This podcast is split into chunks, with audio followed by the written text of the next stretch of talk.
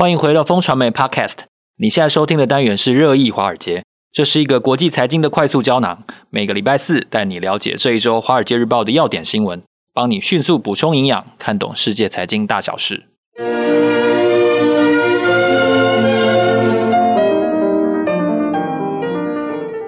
各位听众朋友，大家好，今天是二零二二年十月二十七号，我是风传媒财经中心主任周岐原。坐在我身边的志杰哥，老朋友，Hello，Hello，大家好。我们是金牛帮帮忙导读电子报的共同作者，今天来为大家导读《华尔街日报》的重点要闻，呃，包括了以下几则。首先呢，七席大位包办，西皇正式登基，政敌都遭到歼灭了。我们现在要看到中国是要救经济呢，还是接下来要直攻台湾呢？而，第二则消息呢是狭镍自重哦，什么镍呢？镍矿的镍，印尼的镍矿最近爆红了，全球的市占率急增到百分之三十二趴哦。但是为什么西方头疼不已呢？那另外一则消息，相信想去日本的朋友大家都很关心，那就是日元是否面临的末日呢？手握着一点二兆美元价值的资产，但是为什么日本央行守不住三十多年来最重要的关卡呢？另外，在日元的一个相对面就是什么？就是美债了。全球最安全的资产美债哦，但最近看到了一些危机出现了，美债的标售出现了一些困难。究竟这个规模最大达到二十三点七兆美元这么大的市场，会不会成为下个地雷呢？我们今天在节目后段要深谈的市场的大事呢，当然是在中国二十大之后的这个新词汇。就是规范财富哦，他们常常发发明一些新的词汇了哦。那那我们也都看到，港股在二十大之后的第一个交易日就跌了一千点哦。这样子的一个新词汇，是否已经让中港股市面临死刑的考验呢？哦，首先我们要来讨论一下哦，在这个二十大颇受关注的七名常委呢，其实蛮出乎大家意料。我们看到《华尔街日报》的这个。预测哦，可以说是相当准确的，就是他的人马哦大获全胜，所以在常委的这个位置当中，几乎看不到团派的影子，看不到以前元老的影子，甚甚至是其他大家猜测的人选全部都出局了。本来预测哦可能会有女性的哦也没有哦，这个最最受瞩目的胡春华啦等等的人都全部都消失了，连中央委员也没有进来。所以在这个自由派的眼中，或者是在外国这个观察家的眼中。似乎就是习一枝独大，那这样子的一个经济跟军事跟政治交杂在一起的考验，我相信对未来的呃台湾也好，对美国也好，会是非常严重的考验，对不对？对啊，今天这个最近最热门消息就是中国的二十大之后了哈，这个《华尔街日报》还蛮多中国内线还蛮准的，我觉得大家之前预测的都有预测嘛哈。然后《华尔街日报》也预测七个，我中间只有一个不准，就是刚刚起源讲的胡春华。胡春华意外落马哈，让这个大家其实跌破眼镜，因为胡春华不只是这个胡锦涛的人马哈，这个更重要的是，诶他懂财经的哈。然后如果说在这个啊财经的这个人士都没有进到中国最重要的核心，不管是中央委员或是诶这个常委哈，这个最重要的七人核心都没有，席以外的人马也没有懂财经人，这个其实让大家蛮担心的哈。我们在这第五题，我们在这第五题还会讲一下这个特别针对这个财经的人士来讲哈。不过在这个之前要跟大家讲一下，就是说今天其实呃，大家在新闻上我相信已经被这个洗脑多天了哈。这个团派大败哈，习习派大胜，其实呢，这个。啊、呃，这个是一个很重要的讯息啦，对于中国来说，特别是这个呃常委，其实中国最重要的核心的圈子嘛，哈，大家知道中国是以党领政，所以中国共产党的这个领导班子才是真正中国的领导人，所以这个事情啊，在全世界都造成了非常大的震撼。好像这个胡春华落选的事情，让这个股市吓死了哈。没有啊，根本不提名就不会落选。对啊，对，这个啊、呃，老实讲，特别是这个很多财经的人，不只是只有胡春华哦，刘鹤也不见了，然后这个很多其他的这个呃人选也不见了，确实是习这个皇帝的时代来临了哈。那救经济还是救台湾呢？现在目前我觉得。啊、以我来看的话，第一要务应该还是救经济啦。哦，台湾变数太多，我觉得重要性顺序可能放后面一点。那可是因为看到这个七个财经侏儒，然后登大位，其实让人家捏一把冷汗。万一他把这个顺序把台湾放在财经的前面的话，哈，没有用理性思考来决定他的政策方向的话，这个是确实令人大家担心的。不过我们待会还会有这个更详细的讨论。这个问题哦，我觉得大家都很关心，那可能也都想要说上两句，嗯、所以我们会花多一点精神。嗯、那这个印尼的镍矿又是怎么一回事？对，印尼的镍矿呢，其实也跟中国有关。印尼的镍矿呢，其实为什么镍最近这么红呢？或印尼的镍这么红呢？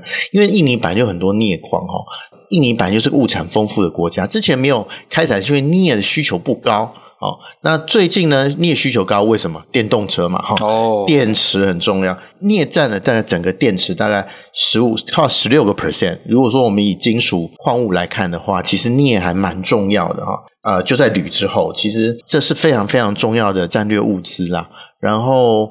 最近呢，镍呢矿就有人去开采了嘛。我们刚刚说谁啊？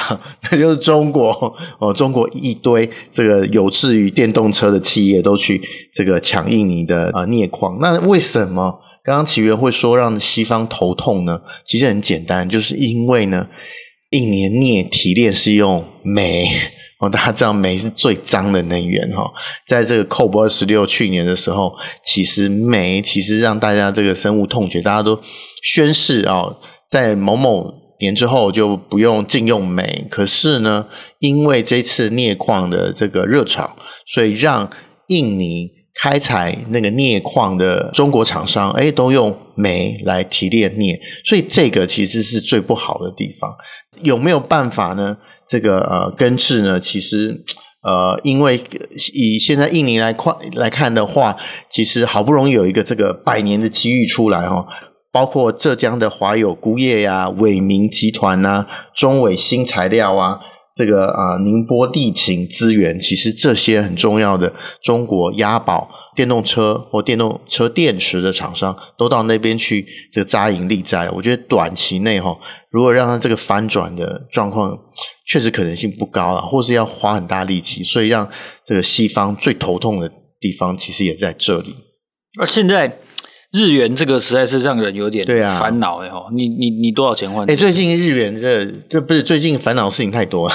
我我老婆就是一直换一直换，换到现在已经不换，她会屌了，你知道吗？她会说到底要跌到什么时候？但每一次换都赔钱。我老婆她朋友圈从一百二就开始要换了。我听说有人已经花五十万新台币，新台币哦，不是不是日元，花五十万新台币换了日元，因为他现在很头痛了。台湾诸多哈日族哈，觉得这个哇日元超过一百二的跌破一百二。的时候，我就听到旁边朋友就要换了。其实我其实我一一一再的劝告说：“哎，大家要冷静哦！你怎么知道不会往下跌呢？哈，因为呢，这个我说你如果没有日元需求的话，你干嘛要在这时候换日元呢？哈，果然不被我料中了哈。现在日元已经探到一百五十块了，一百五十块碰到这个呃日本的这个痛处了哈。所以他的财务大臣呃铃木俊一呢，不止一次呼吁大家说：“哎。”大家，大家不要在这个啊卖日元哦，因为我们会介入哦。外汇市场出现任何过度的波动，我们都会立刻采取适当行动。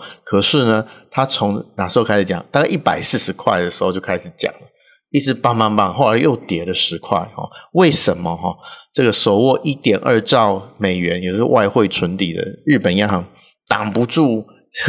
这个日元的卖压沉重，我觉得卖压真的很沉重。老实讲了，很简单一个道理啊，汇差这么这么大呀啊，我们不是有听过这个 carry trade 哈，就是跨国的汇率交易嘛，利差交易，哎，利差交易。然后我们在日本借便宜的钱，哎，我到美国去放定存，我大概都可以锁定个三趴的利润。哦，因为现在现在基准利率是三点二五，对呀、啊。这个多好啊！这个所以非常好的这个呃做生意的机会，在这个状况之下，只要美国持续升息，日本不升息，我想这个日元的跌是短期就不容易止跌了。好，所以也是我从一百二十块的时候，我就觉得现在如果你没有日元需求的话，真的不用那么那么躁进。去介入了。那日本央行虽然有一点二兆日美元，不过呢，老实讲，这个大势哈，老实讲很难抵的。它可能挡一阵，挡一阵，挡一阵。可是你真的要挡挡多久呢？其实，诶，之后会有什么后遗症呢？其实我们在之后的题目也会提到。诶，这个这个世界真的是牵一发动全军哈。这个日元呢，日日本央行全力护卫这个日元的呃汇价呢，其实也关系到。这个啊，美国债券市场，这真的真的是一个牵一发动全军的这个时代哦。所以习大如果有什么蠢动的话，我不知道他的知识能量能不能给他判断说，哎，如果他有蠢动的话，对于全球牵动是很大的哈。我希望这个他旁边的人有能够提醒他这一点。有了，我想刘鹤还是他的好朋友。对，可是刘鹤就没有在实质的位置上有斩获啊。对，嗯，所以这个，哎，我们下次找林世璧来谈一下。林世璧这么喜欢去日本，他听说他十一月初又要再去日本，所以这个这个好啊，这个话题他应该是很有感。嗯，对。那关于日元，另外一个我们刚才提到利差交易哦，那美债当然现在殖利率是越来越高了，但是我们这边有提到说，现在规模二十三点七兆美元的美元哦，二十三点七兆哦，你无法想象这是一个多大的市场，全球最大就是美债市场。美债市场到底它风险是什么？我觉得这个我们在所有学过财经的哈，或特别是债啊或市场的，在教科书都会看到一个非常重要的黄金定律，就是什么是一个 risk free，就完全没有风险的资产，那叫做美国债券哈。这个我们在教科书上一再被这个老师这个告诫的哈。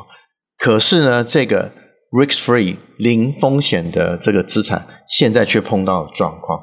老实讲，大家因为最近的焦点都集中在中国哈，其实这个啊，上个礼拜这个美国财政部长耶伦其实已经不止一次跟大家说，他很担忧国债交易可能会崩溃。流动性不够，所以大家看到这几次国新债的这个殖利率都飙得非常高，因为没人买，大家只好用用这个价钱越烂啊，价钱越烂代表殖利率越高嘛哈，所以用更更高的殖利率才能卖得出去。这个是这个美国债券市场从来没有发生过的事情，从来没有发生过的，所以大家不要了。对，所以这个要因为很重要，所以要讲三次，从来没有发生过的事情。这个因为一旦新债出来，其实。大家交投都很热络的，譬如说各位的保险费哈，常常就被拿去买美国公债啊，从来也不会说诶乏人问津的状况，然后要这个要砍低价格，提高持利率才会有人标，可是现在却发生了。然后美银证券呢，其实去呃上个礼拜发了一个还蛮重要的报告，其实引起华尔街非常大的讨论。他解释了美债为何面临在大规模强制抛售。哦，这个外部突发事件会不会造成这个大风暴？其实这个当然，这个分析师说，其实离崩溃可能远一点。可是呢，确实有几个不利因素，美国这个债券发展。第一个就是中国。那我们刚刚讲这个全球其实联动很很紧密。中国其实大家跟中美交恶，它就要慢慢的卖美债哦。这个卖方市场出来，中国哎，其实慢慢的卖卖美债哦。第二个就是日元啊，日元为了要保卫它的汇价。所以它也必须要把手上的美国债券卖出来，哎，这个都是不利于这个呃美国债券的价格哦。另外就是这个海外大户调整，各位这个前一阵子已经听到台湾的有一些这个财经人士说，台湾的这个寿险哈，这个资本适度率不够哈，因为这个美国债券跌得太凶了，所以要增资。我们也在调整啊，哦，大家其实卖方其实美债的卖方很多啊，那买方到底是谁呢？买方其实。没有太多人，所以就造成了它流动性的问题。卖方这么多哦，买方变少，于是呢，这价格就往下掉，才能卖得掉。那殖率就往上走，所以造成了诶股市也受影响。然后让这个更多人担心的是，这个这么大零风险的市场可能会碰到这个呃流动性的问题。之前有发生流动性，那叫做。英国债券市场哦，英国那英镑算的，跟我们比较没有关系哦。可是这种事情如果发生在美国债券身上，哎，那真的是大条事情。万一这个呃美国债券市场发生风吹草动，流动性真的出现了问题，那引起的风暴可能会比二零零八年的这个金融海啸还还更严重。不过。离这种崩溃的状况还还久了，至少我们叶伦奶奶哈现在已经非常注意这个呃债券市场的流动性哈。如果说真的流动性发生问题，我相信美国政府会出面的，就像英国政府去护这个啊英国的债券市场一样。所以老实讲，我们现在看到的，虽然这个啊中国有大事发生，这个啊美国有大事发生，然后这个乌俄有大事发生，其实老实讲，现在这个世界联系真的是更紧密了哦。小小的变动就可以可能会影响其他国家的这个呃财经的状况，所以我们必须要更注意这个啊，在这个多变的时代，必须要更注意全球财经的脉动。我觉得这个是非常非常重要。是，接下来我们要谈的是中共二十大之后的后续效应。在声明当中的“规范财富”这个字，跟港股的下跌是有直接关系的吗？智杰哥，对，这个其实。呃，大家都在讲，我看电视新闻，在二十大的最重要新闻就是胡锦涛被架走 的事情哦。那可是呢，其实，在财经界更关心他发明的四个字，叫做“规范财富”。他在二十大会议的讲话里面，呃，发明的新词汇叫“规范财富累积累呃积累机制”。哇，这个很难念啊，也就是“规范财富”这四个字，这变成了新的关键词啊。他觉得。诶，要透过这个规范财富，才能促进中国社会的机会平等。可是现在细节是非常非常少了哈。可是已经变成这个谈论的焦点了。那一些这个专家认为，习近平可能在酝酿以下一项对于这个富人征税的计划，特别是透过增加这个呃房地产税的方式，希望能够让。这个富人的财富分一点给一般人，然后最快可能在明年就实施。如果是只有税务的话，其实对台湾影响也不多了哈。那可是专家担心说，诶，这个这个可能不只是税而已，它可能会在这根本或结构性上做一些调整。特别是哈，我们刚刚在第一题的时候有讲到这个呃七大这个呃常委。懂财经都不见了，剩下七个财经侏儒哦，这个可能世界敢质疑习大的 睿智，习大习大睿智可能在斗争上面嘛，财经他真的是需要恶补了哈，特别是我们刚刚讲的刘鹤啊，刘鹤他最重要的贡献就是跟川普政府。这个达成了贸易协定嘛，哈，然后另外一个很重要的人其实都没进来，比如说郭树清，哦，郭树清其实是这个主导中国改革开放很重要的这个思想家啦，财经思想家，也是很重要的银行家跟这个呃金融监管者哈。他这一次呢也诶没有达到正式退休年龄，可是这个两个都没有进入中央委员会名单哦。这代表说，他们可能会从当前的职位上退下来。那郭树清呢，担任这个呃银保监会的主席，老实讲，是对于不管是对于这金融监管，或是对市场秩序，或是对促进市场秩序，其实都有很大贡献。另外呢，就是现在的人行的行长易纲，易纲其实也没进来哦，这个其实也蛮令人家担心的，因为易易纲其实是这个。美国留学的这个财经专家，其实在这个中央银行政策上面，其实已经历练很久了。那大家就担心说，哎，易纲下来到底是谁接他的位置？哦，现在可能的人选叫英勇哦。殷殷勤的殷，殷商的殷，勇敢的勇。好，英勇呢，他是清华大学工程博士哦，他也很英勇啊，相信是这样啊。对，希望啦哈，哈佛大学公共管理硕士，哎，看这个经历，我就觉得哇，其实蛮差的，因为他其实没有什么财经的背景哦，他有没有办法像易纲那样子跟这个西方同行打交道哦？他这个现在中国只是小卖美国公债哦，会不会到一个这个诶？这个没有财经背景的人身上，他会乱搞啊！这个老实讲，这个是蛮大的风险啊。另外一个就是这个呃很重要的，就刘鹤的接班人可能是何立峰。那何立峰是习近平的好朋友了，他在这个国际上的知名度虽然不高，可是诶，他比这个前两个好的地方是他。